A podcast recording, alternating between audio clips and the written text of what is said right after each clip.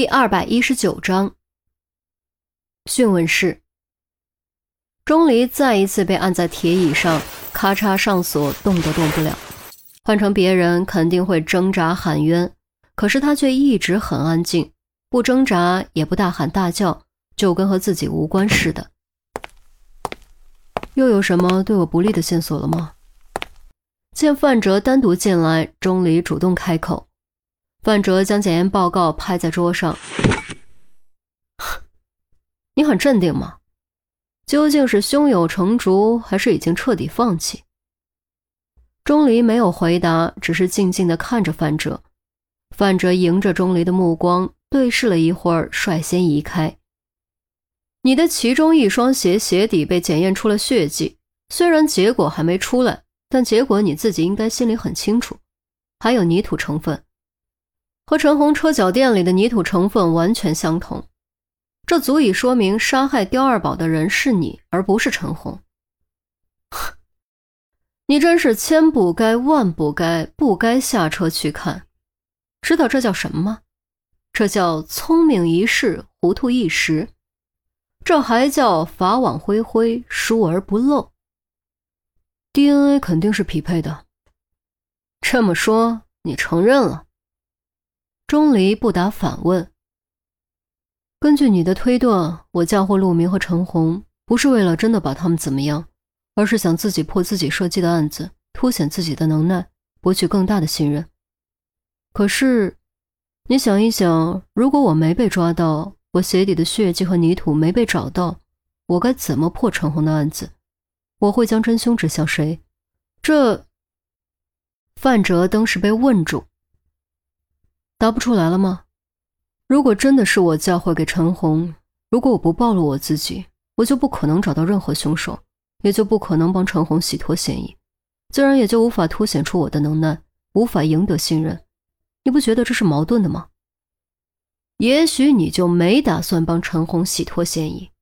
我了解陈红的个人能力和性格，你不可能掌控他。你觉得他早晚会坏你的事，所以你想除掉他。而陆明很快就会升职，没有除掉的必要。所以你设计出两个不同的家伙，只帮陆明洗脱嫌疑。范哲说出自己认为合理的解释，这一次，钟离居然没有反驳。沉默了一会儿，才开口：“挺有道理的，看来我是变无可变了。你说呢？坦白从宽，抗拒从严，你自己掂量着办。虽然我知道你不会相信，但我还是要说一句：我不是小丑男，而真正的小丑男不会让我死，他会救我出去。不信，我们走着瞧。”钟离说完，双眼一闭，不再说任何话。大办公室，也不知道是不是钟离拒不认罪的原因，范哲的脸色不太好看，径直朝自己的办公室走去。范队，韩淼站起来叫了一声：“干嘛？”范哲蹙着眉头，停下脚步。啊，嗯，于西身体不舒服。杜宾先送他回宿舍了。韩淼咽了口口水，似乎有点害怕的样子。哦，范哲哦了一声，目光扫过，发现周丽君也不在。丽君呢？该不会也身体不舒服吧？啊，周哥送陆队。韩淼的声音越来越小，没敢说下去。毕竟陆明现在已经被免职。工作时间。毫无纪律，哼！范哲哼了一声，朝队长办公室走去，隔着老远都能听到“砰”的关门声。韩淼吐了下舌头，和郑月交换了一下眼神，坐下继续工作。队长办公室，刚过下班点的时候，电话突然响了，范哲抓起话筒。一听是孔玉德的声音，连忙正襟危坐。啊，孔局有何指示？鉴于小丑男太过狡猾危险，我已联络拘留所那边，准备一间戒备森严且单独隔离的拘留室。你立刻着手将钟离转移过去。案件查办直至受审宣判，他都将待在那边。转移？现在？对，就现在。我已经调了两名特勤和押解车一起过去，你这就着手办吧。孔玉德说完就要挂电话，范哲连忙说：“哎，孔局，孔局，今天钟离的叔叔来了，说什么要请律师打官司，您看。”不必理会，如此重案特案是没人敢接的。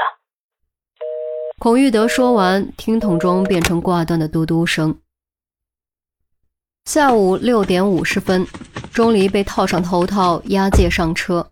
范哲配枪随行，除他以外，还有两名特勤和一名拘留所的警员，可谓全副武装，森严戒备。一路上，钟离不动不语，相当配合。范哲却总感觉心里不太舒服，不知道为什么，今天讯问室钟离最后说的那句话，始终萦绕在他耳边，挥之不去。虽然我知道你不会相信，但我还是要说一句：我不是小丑男，而真正的小丑男不会让我死，他会救我出去。不信，我们走着瞧。应该不会吧？范哲喃喃自语：“不会什么？”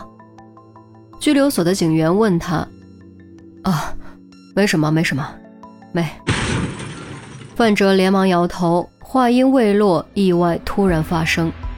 随着“轰”的一声巨响，范哲只觉得脖子猛地扭了一下，接着整个人失去平衡，重重摔在车厢侧壁。再接着方向错位，天旋地转，从这一边重重摔在对面车厢侧壁上，被死死压在角落，最后才好不容易停下。头颈部剧痛如刀砍斧劈，耳中轰鸣，什么都听不清。眼前更是昏花一片，只能看清模模糊糊的光影。劫车。虽然感官模糊混乱，身体无法动弹，但范哲的意识还是很清晰的。他立刻意识到发生了什么，押解车肯定刚刚经受了一辆重型车的侧面撞击，而撞击的目的不言而喻。事实也的确如此。一辆重型卡车正停在押解车不远处，前端保险杠已经扭曲，押解车更是完全变形，被撞击的侧面完全凹陷，碎玻璃渣满地都是。